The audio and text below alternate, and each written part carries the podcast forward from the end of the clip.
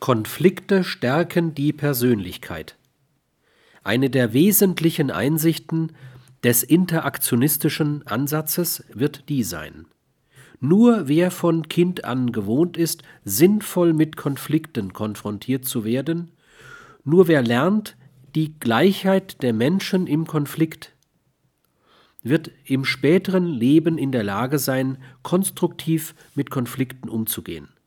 Gerade die positive Bedeutung der Konflikte für die Identitätsfindung ist eine wichtige Einsicht dieses konflikttheoretischen Ansatzes. Weniger geeignet zu sein, scheint mir die weitgehende Identifikation der Identität eines Menschen mit seinen Bedürfnissen.